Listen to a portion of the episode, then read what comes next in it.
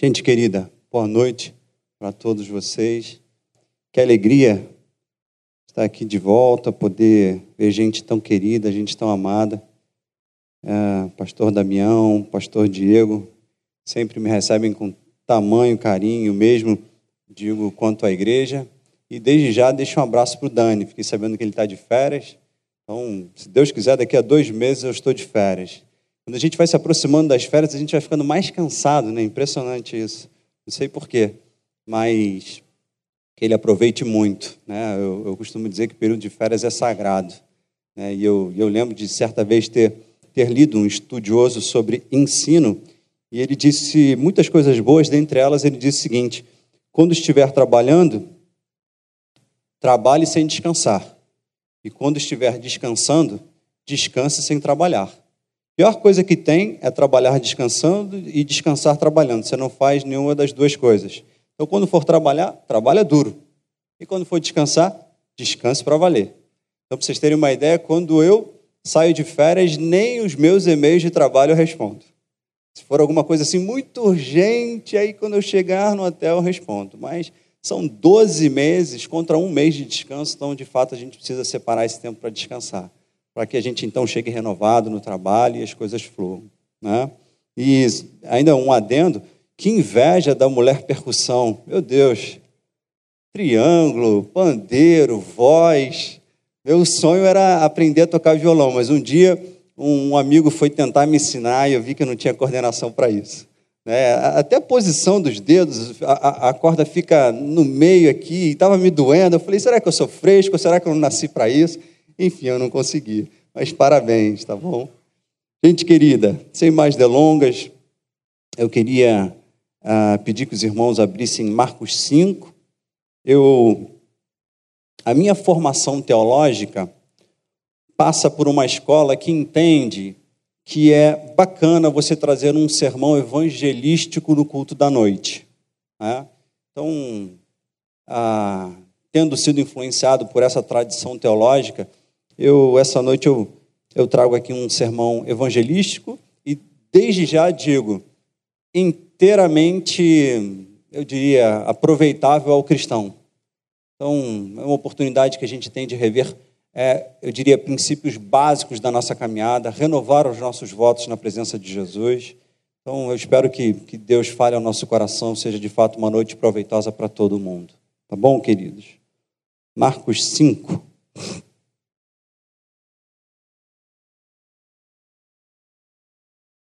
Essa noite em especial, eu vou me dedicar a dois versos, que é o 17 e 18. Contudo, eu vou ler desde o início, tá bom?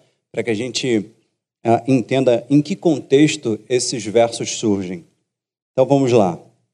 Verso 1 diz assim: E chegaram ao outro lado do mar, a província dos Gadarenos. E saindo ele do barco, lhe saiu logo ao seu encontro dos sepulcros, um homem com espírito imundo, o qual tinha sua morada nos sepulcros, e nem ainda com cadeias o podia alguém prender.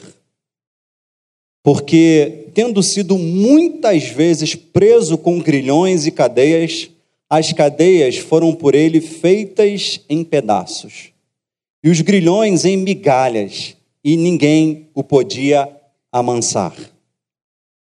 E andava sempre, de dia e de noite, clamando pelos montes e pelos sepulcros e ferindo-se com pedras. E quando viu Jesus ao longe, correu e adorou. E clamando com grande voz, disse: Que tenho eu contigo, Jesus, filho do Deus Altíssimo? Conjuro-te por Deus que não me atormentes. Porque ele dizia: Sai deste homem, espírito imundo. E perguntou-lhe: Qual é o teu nome? E ele lhe respondeu, dizendo: Legião é o meu nome, porque somos muitos. E rogava-lhe muito que os não enviasse para fora daquela província. E andava ali, pastando no monte, uma grande manada de porcos. E todos aqueles demônios lhe rogaram, dizendo: Manda-nos para aqueles porcos, para que entremos neles. E Jesus logo lhe permitiu, E saindo aqueles espíritos imundos, entraram nos porcos, e a manada se precipitou por um despenhadeiro no mar. Eram quase dois mil, e afogaram-se no mar. E os que apacentavam os porcos fugiram e o anunciaram na cidade e nos campos, e saíram muitos a ver o que era aquilo que tinha acontecido. E foram ter com Jesus, e viram o endemoniado, o que tivera a legião assentado, vestido em perfeito juízo, e temeram. E os que aquilo tinham visto contaram-lhes o que acontecera ao endemoniado acerca dos porcos e começaram a rogar-lhe que saísse dos seus termos. E entrando ele no barco, rogava-lhe o que for endemoniado que o deixasse estar com ele. Jesus, porém, não lhe permitiu, mas disse-lhe: Vai para a tua casa, para os teus, e anuncia-lhes quão grandes coisas o Senhor te fez e como teve misericórdia de ti. Vamos fazer uma breve oração? Feche teus olhos, curva tua cabeça. Pai, que privilégio, Senhor, sermos contados entre os filhos de Deus. Que privilégio, Senhor, numa noite como essa, de dia gostoso, noite de inverno, poder louvar, bendizer o teu nome. Ó Deus, nos deliciarmos com a tua palavra e sairmos com o coração aquecidos pelo teu espírito. Que assim seja, Senhor. Ó Deus, e não seja eu a falar, mas o Senhor. E que o Senhor alcance os nossos corações através da instrumentalidade da tua palavra. Em nome de Cristo e para a tua glória, Deus único. Amém. Gente querida, que relato extraordinário nós acabamos de ler. Né? O texto diz que o Senhor Jesus, passando por uma cidade de nome Gadara, se deparou com uma figura, no mínimo, aterrorizante. O que vocês acham? Impressionante a narrativa. Diz que esse homem vivia nos sepulcros, nos cemitérios. Eu imagino a, as feições desse homem, a indumentária desse homem. Diz que ele vivia lá, destacado da sociedade. Ele era um marginalizado. E a sua condição, ela é descrita no, no texto nos seguintes termos: a sociedade, por vezes, punha nele correntes, cadeias. Todavia, aquele homem era possesso por demônios que faziam das cadeias migalhas. Ele as arrancava, esfacelava. Eu imagino que muitas pessoas deviam, deviam ter um medo danado de encontrar esse homem. Ele vivia gritando pelos montes por onde passava. Sem sombra de dúvidas, um homem deformado por uma possessão e, consequente, e consequentemente marginalizado por aquela sociedade. Todavia, quando Jesus ali estava, diz o texto que esse homem vem em sua direção e um diálogo entre Jesus e a possessão, notem isso. Parece que aquele homem estava fora de si, de fato estava fora de si. O texto faz questão de mencionar que o diálogo não foi estabelecido com aquele homem, mas com os demônios que o possuíram. E lá pelas tantas, os demônios pedem: permita então, já que temos que sair, permita então que a gente habite os porcos. O Senhor Deus permite, eles se precipitam de tal forma que os porcos se afogam. E diante daquela cena, os donos do, dos porcos, os comerciantes dos porcos, se retiram e tratam de espalhar aquela notícia. Que cena! Quando os homens se aproximam para ver quem era Jesus e para ver o outrora endemoniado, diz o texto que eles passaram a temer, pois encontraram Cristo e aquele homem são inteiramente são. Não é um milagre extraordinário?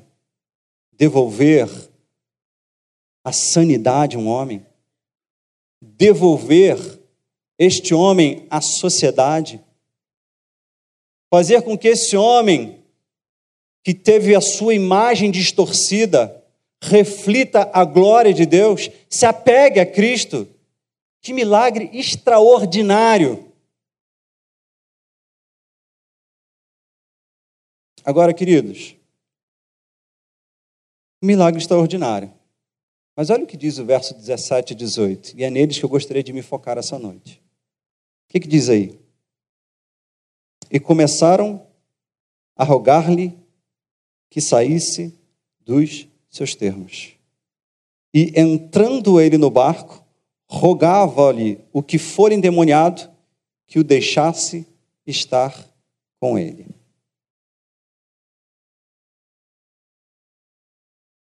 Testemunhas daquele milagre viraram-se para Cristo e disseram: Sai daqui, vai embora.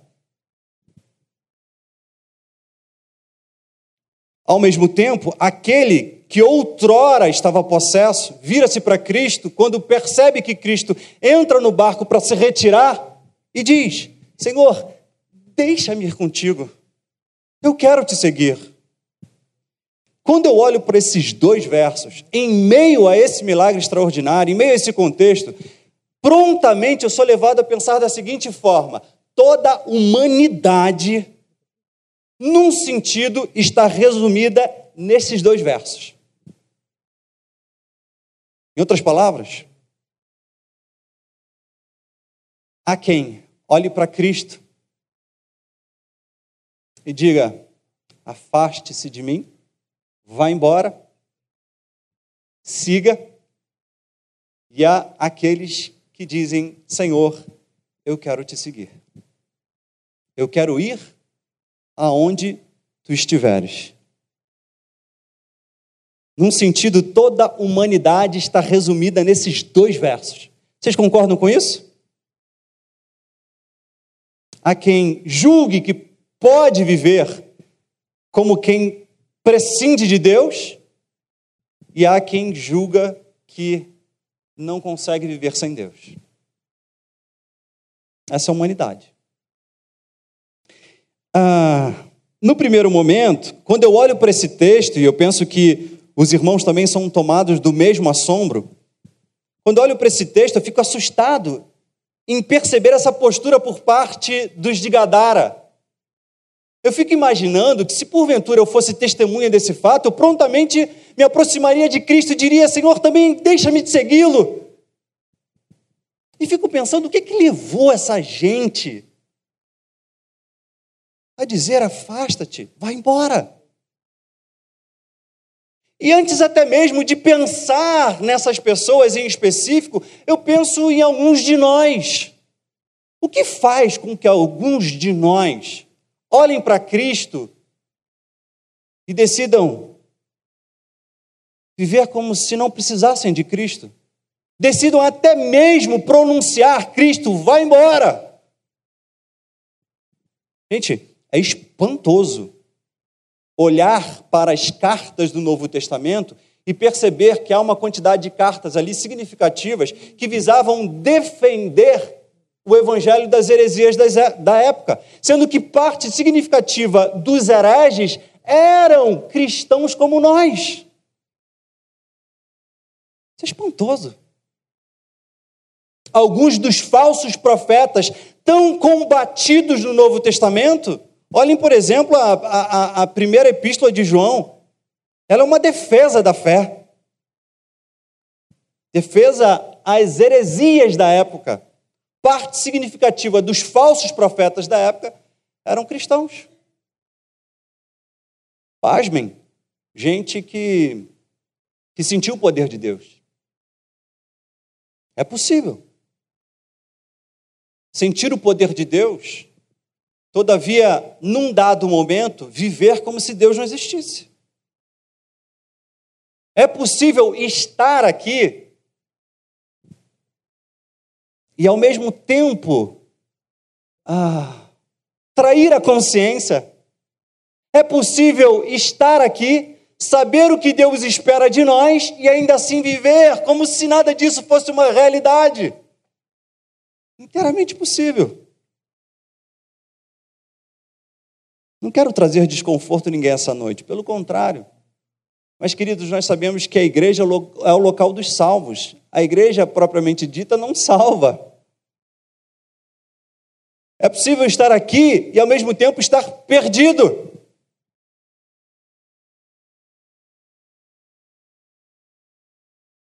Por vezes, quando ouvimos mensagens como essas, nos pomos a perguntar: quais são as garantias? Ou qual é ou quais são as garantias que eu posso levar ao meu coração a fim de certificar que eu de fato sou um cristão? Eu me lembro de certa vez, é, alguns anos atrás, estar lendo, me dedicando especificamente a um período da história. É, me dediquei a ler os puritanos, aquele movimento que se segue após a reforma protestante. Jovens extraordinários surgiram nesse período da história e começaram a escrever, produzir livros extraordinários com verdades maravilhosas que nos auxiliam na melhor interpretação dos textos bíblicos. E eu lembro que, certa vez, me deparei com autores que acreditavam ser possível ah, saber quem de fato é cristão e quem de fato não é. E lembro que um desses autores usava três passos: a pública confissão de fé, o batismo e os frutos.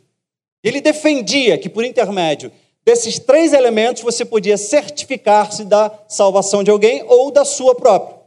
Mas aí, lendo, eu percebi, eu percebi o seguinte: que havia também no movimento quem questionasse esses elementos. Ora, qualquer um pode pronunciar, dizer que aceita Cristo e não o fazer do coração. Vocês concordam? Qualquer um pode se submeter ao batismo, seja por aspersão, por imersão, todavia não ter o coração lavado. Vocês concordam com isso? O que dizer, por exemplo, dos frutos? Não podemos nos precipitar, queridos. Pode ser que alguns frutos sejam tardios de árvores que nós, no primeiro momento, julgávamos serem árvores podres. Vamos lá. Imagine que você está seguindo, sendo seguido por alguém como Pedro e por alguém como Judas, e prontamente precisa estabelecer um julgamento. Quem é o salvo? Qual é o grande erro que Judas faz até o momento da traição? Agora, o que dizer de Pedro? Houve um momento que o próprio Cristo virou para Pedro e disse o seguinte: Arreda Satanás, pois não cogita das coisas de Deus e sim das dos homens. Pedro tinha dado uma bola dentro, está lá em Marcos 8. Tu és o filho de Deus. Aí Jesus fica feliz com Pedro e diz: Agora eu vou abrir meu coração, vou dizer o que vai acontecer. Olha, eu vou ser preso, vão me prender, vou levar, eu vou ser morto. Aí, prontamente, Pedro começa a dissuadir Cristo. Diz: Não, isso não vai acontecer contigo. E Jesus vira para ele e diz: Arreda Satanás. Nós somos árvores que dão frutos em tempos diferentes. Não há como padronizar quem somos. Eu cheguei à seguinte conclusão: quando li é, os que defendem os três elementos, os que dizem que esses elementos não são suficientes para demonstrar quem de fato nasceu de novo, cheguei à seguinte conclusão: não há como saber em 100% quem é cristão e quem não é.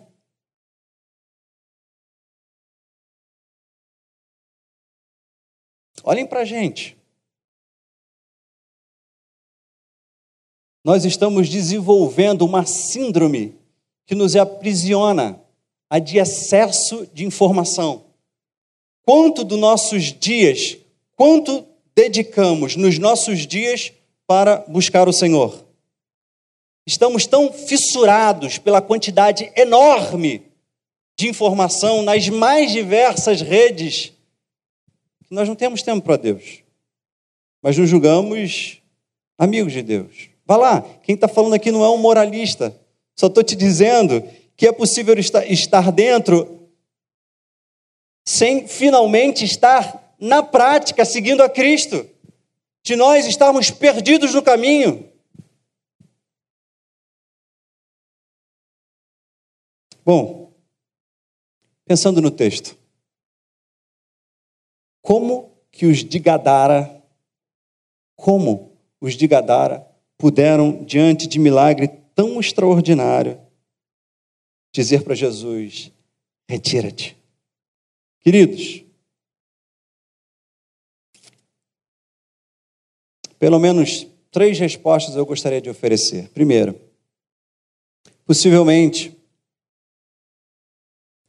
eles estavam possuídos de temor, de medo. Há um elemento na própria natureza de eventos miraculosos que inspiram assombro e temor. Ah, os milagres produzidos por Deus, eles podem temporariamente produzir medo. Há esse elemento em milagres dessa natureza, dessa dimensão. E eu imagino que, de fato, aqueles homens pudessem, naquele momento, estar possuídos de medo. Vocês se lembram do evento de Mateus 17, o Monte da Transfiguração? Vocês se lembram desse evento? O Senhor Jesus escolhe três dos mais próximos e sobe a um alto monte. E diz o texto que nesse alto monte Jesus assume uma forma glorificada, transfigurou-se diante dos discípulos. E quando eles olharam, eles ficaram tão maravilhados que Pedro toma a dianteira e diz: Senhor, isso aqui está tão bom. Vamos fazer três tendas, uma para ti, uma para Moisés e outra, Senhor, para Elias, e vamos ficar aqui. E nesse exato momento diz que uma nuvem baixa, a voz do Pai é ouvida, e o que, que diz o texto? Que eles se lançaram em terra, cheios de medo. Até que Jesus se aproxima e acalma a turma.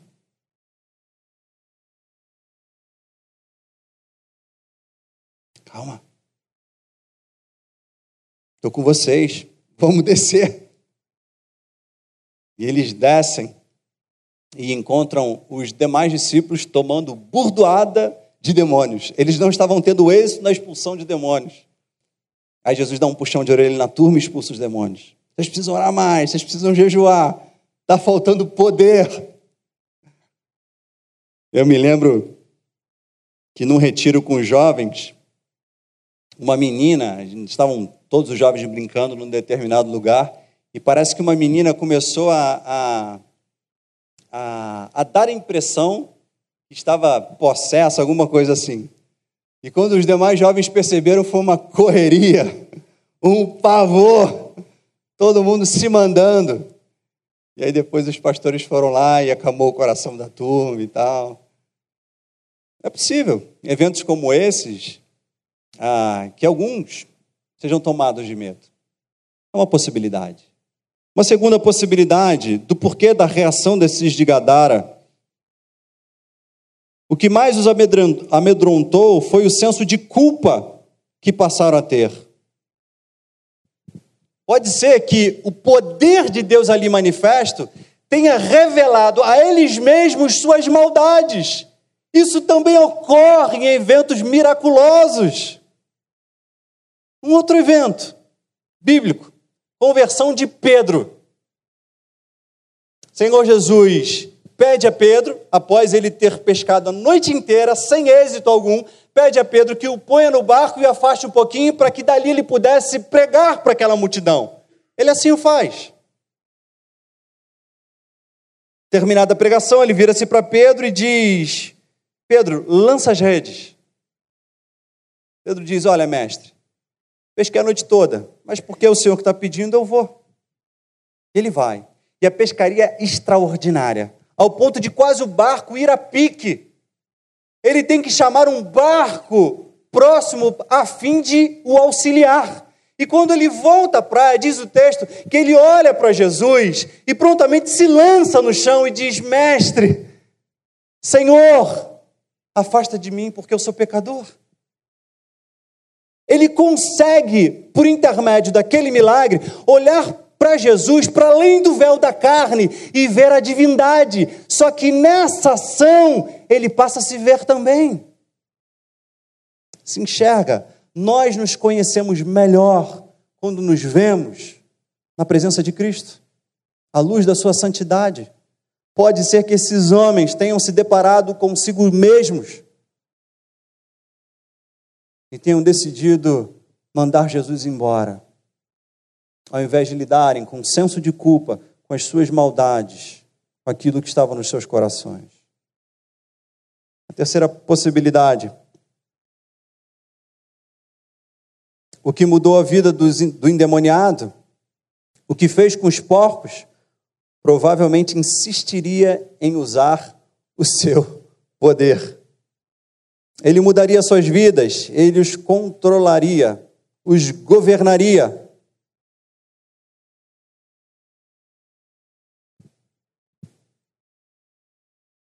Eles estavam cônscios de que aquele que ali estava era poderoso. Eles viram a mudança na vida do endemoniado e sabiam que caminhar com ele representaria a mudança de suas vidas também. E quer saber? Há muitos que não estão dispostos a mudar. Há muitos que não estão dispostos a serem controlados pelos princípios do reino. Há muitos que não estão dispostos a se submeter ao rei a viver para a glória do seu nome, a rever seus padrões, seus pressupostos. Queridos, há em mim, em vocês, pressupostos muito internalizados. Nossos pais nos legaram num contexto onde sequer podíamos teorizar aquilo que recebíamos. De repente, quando o mundo se tornou real diante dos nossos olhos, nós começamos a automaticamente apresentar pressupostos que nos legaram. Eles estão formados dentro da gente. E quando Cristo se revela a mim e a você, ele se revela poderoso para fazer uma releitura da nossa realidade interna. Ou melhor, provocar uma mudança naquilo que é necessário dentro em nós mas nem todos, por vezes, estamos dispostos.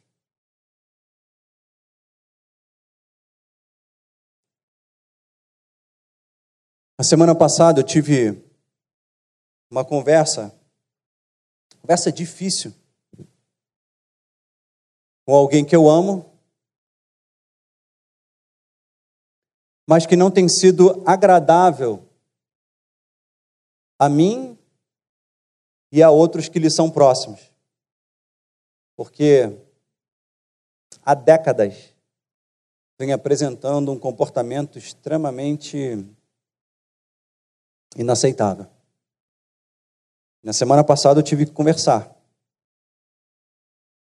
E eu fiquei chocado, pois pude, na conversa, ouvir as mesmas coisas que há 20 anos atrás eu ouvia. E aí, enquanto conversava, eu pensava: que processo diabólico é a estratégia do vitimismo? Que coisa ruim é tentarmos defender um eu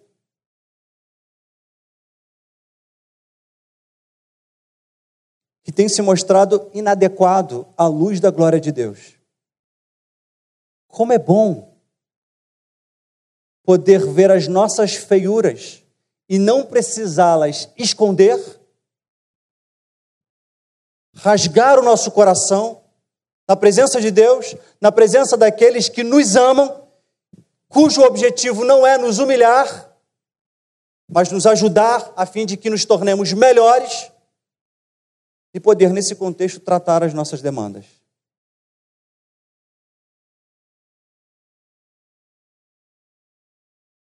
Esses homens possivelmente estavam com medo, temiam ser controlados por Cristo. E quem sabe, não conseguiram lidar com senso de culpa a partir da feiura dos seus próprios corações. Foram testemunhas do milagre de Cristo. Eu não sei se há entre nós quem tem se comportado assim diante das manifestações de Deus. E eu espero de todo o meu coração que não haja um sequer entre nós que tenha havido mostras de Deus e tenha se portado dessa forma. Quase quer dizer: Senhor, retira-te. Vai. Em contrapartida, e caminhando para o encerramento, o que, que motivou esse homem a seguir Cristo? O que, que motivou o endemoniado a seguir Cristo?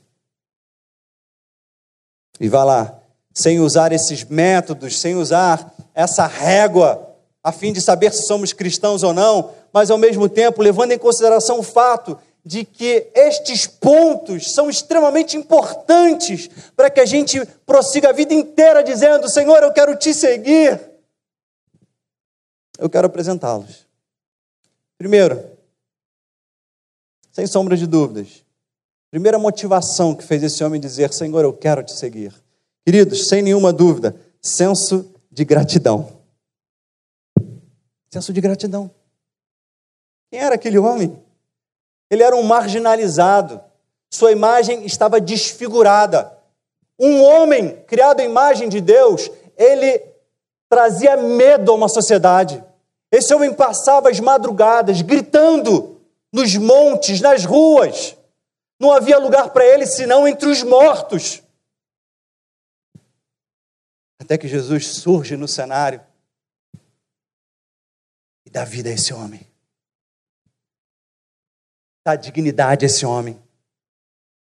O torna um homem como um homem deve ser. Isso é tão poderoso ao ponto dos de Gadara olharem para ele e temerem o poder de Deus. Que coisa extraordinária! Gente, não há coisa mais bonita, não há milagre mais extraordinário do que aquele produzido no coração do homem.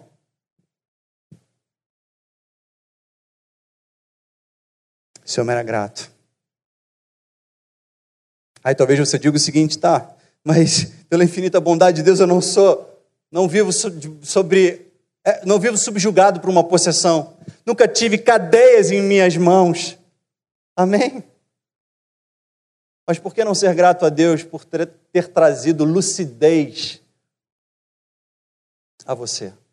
Como eu sou grato a Deus por ter trazido lucidez por ter me ensinado que não há nada mais coerente do que ler a realidade a partir das Escrituras, da cosmovisão cristã. Eu não consigo ler a realidade senão a partir das Escrituras. Que libertação intelectual, emocional, psíquica Cristo ofereceu a mim a cada um de vocês. Que coisa extraordinária! Eu sou cristão não apenas porque Cristo invadiu meu coração e gerou uma experiência extraordinária. Eu sou cristão e sei, sou capaz de explicar as razões. Isso é fantástico. Que coisa boa é no dia da angústia poder entrar no quarto, dobrar o joelho, conversar com Deus e prontamente ver o Espírito Santo atuando para enxugar as lágrimas, trazer conforto e dar direção. Eu sou grato por saber que esse tempo é breve, mas a vida é eterna. Como eu sou grato por saber que no segundo em que os meus olhos fecharem nessa terra, no mesmo segundo, eles abrirão para contemplar o Cordeiro e a Sua Majestade.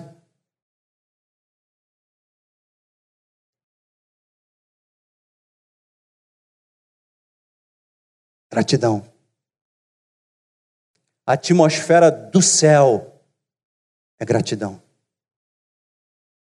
O ar do céu é gratidão. Por isso que os anjos incansavelmente o louvam com alegria eterna.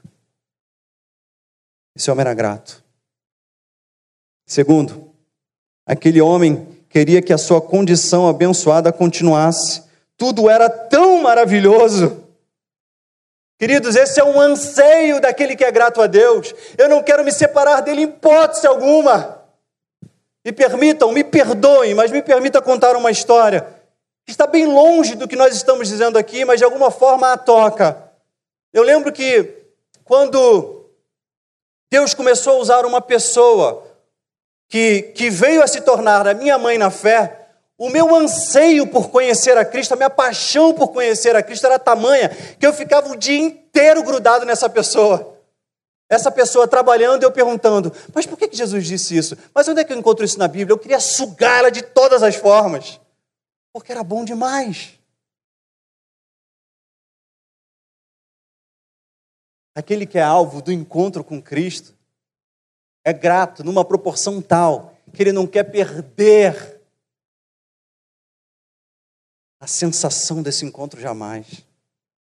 Ele vive todos os dias ansiando pela presença de Deus.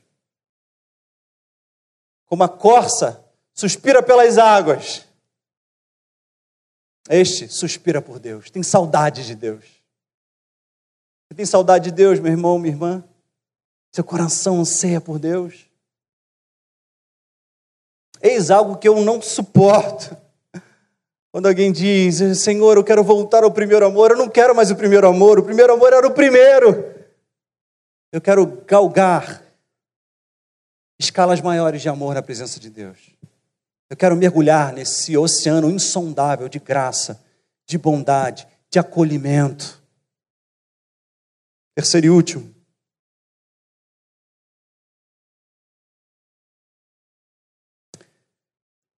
Esse homem, liberto por, por Cristo, não se tornou perfeito do dia para a noite. Inclusive, Cristo ofereceu a ele um aprendizado. Esse homem disse: Senhor, eu quero te seguir. O que Jesus respondeu para ele? Não, melhor você ficar aqui. Jesus ensinou para esse homem que a sua presença física não era suficiente. O Espírito Santo cuidaria de implantar Cristo no coração desse homem. Eu não tenho dúvidas que esse homem passou a contar com o Espírito Santo e a ser usado pelo Espírito Santo na vida de todos quantos cruzaram o seu caminho. Irmãos, quando Cristo foi assunto aos céus, ele passou o bastão para o Espírito Santo. O Espírito que habitava Cristo passou a habitar em mim e vocês. No passado, Davi expressou o desejo de construir um templo para Deus. Todavia, não foi Davi, mas seu filho quem o fez. E ao fazer, o profeta de modo claro disse: o Deus único não habita em templos feitos por mãos humanas. Todavia, no Novo Testamento, Paulo foi levado a dizer que eu e vocês somos templo do Espírito Santo. O Deus vivo habita em templos vivos. Em outras palavras, sabe o que esse homem percebeu? Que a natureza de Deus e a natureza da igreja é espiritual. Meu irmão, o cristianismo é relacionamento com Deus. O cristianismo é intimidade com Deus. Como dizia Agostinho de Hipona, o Filho de Deus se fez filho do homem para fazer dos filhos dos homens filhos de Deus. Se o meu cristianismo, se o teu cristianismo não nos põe em intimidade com Deus, por favor, reveja. Pois o desejo de Deus ao me resgatar é viver a vida comigo. Todas as manhãs eu peço, Deus, seja comigo nesse dia. Esse é um anseio do coração de todo cristão. O que você anseia enquanto cristão? O que você pretende com Cristo enquanto cristão? Tudo, absolutamente tudo que Cristo fez. Pensem em toda a ordem da salvação. Cristo ter assumido forma humana, ter cumprido o que nós não cumprimos. E tendo cumprido, ter padecido o que nós deveríamos padecer. Foi parar no madeiro, morreu, ressuscitou, em seguida foi assunto aos céus e um dia voltará. Toda essa salvação tem um único objetivo: relacionar-se contigo intimamente. Tornar teu tornar-se teu parceiro na caminhada, teu amigo, teu pai. Não diga, vai embora, mas diga, Senhor, eu quero te seguir. Deixa eu concluir aqui dizendo o seguinte: acho até que eu já passei da hora. Estou concluindo. É... Eu fui severamente aconselhado pela minha esposa a não falar de política. Confesso que o meu coração estava duvidoso, pois desde a última eleição, o país provou de uma polarização como nunca antes. Estou errado? Eu disse para ela: olha, eu queria apresentar no fechamento do sermão alguns princípios que norteiam uma determinada ideologia. Quero falar para eles sobre a dialética de Hegel. Quero falar para eles um pouquinho dessas ameaças que no passado eram externas, mas se tornaram internas. Quero apresentar para eles a forma como Kant lia a vida a partir de duas visões da realidade. Ele chamava de número e fenômeno. Quero apresentar essas estratégias, pois eu percebo que a igreja deixou de lado o evangelho, o poder de Deus que salva as pessoas, e passou, e passou a apresentar um evangelho social. Ela me disse severamente: não faça isso. Não faça isso. Eu entendo por quê. Eu não quero que ninguém saia daqui dizendo: olha, Tiago desceu a ripa nos de esquerda, Tiago desceu a ripa nos de direita. Eu não quero, meu objetivo não é esse. É tão somente alertá-los. E por que assim eu faço? E aqui eu encerro. Queridos, a natureza da igreja é espiritual. Mudança de, de caráter, mudança interna é algo produzido pelo Espírito Santo. Mais interessado do que a multiplicar pães e peixes, mais interessado do que levantar coxos, dar, devolver visão ao cego, é Deus transformar o coração dos homens. Sabe por quê? Porque todo homem tem dentro de si um elemento eterno que é a sua alma. A fome que é saciada é temporária. Mas a alma salva tem destino eterno. Como eu me entristeço. E eu falo isso com muita leveza aqui, porque sei quem é o pastor Daniel, Diego e Damião. Me entristeço quando eu tomo consciência de que algumas pessoas, alguns pastores estão deixando de lado o evangelho, que é poderoso para trazer vida e destino aos homens, a fim de apresentar um evangelho social.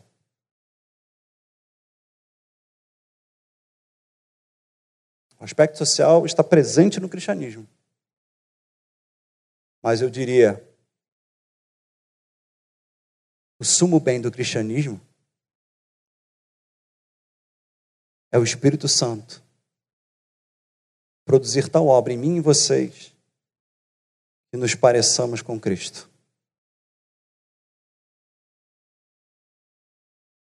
Que o que Deus fez por esse homem produza o desejo no meu coração no teu coração de todos os dias dizer: Senhor, quero te seguir. Que o meu coração, que o teu coração seja grato. E que o anseio por viver sobre a influência desse Deus de amor e poderoso permaneçam aquecendo o nosso coração. E que a gente se relacione com Cristo através do Espírito Santo. Amém, queridos?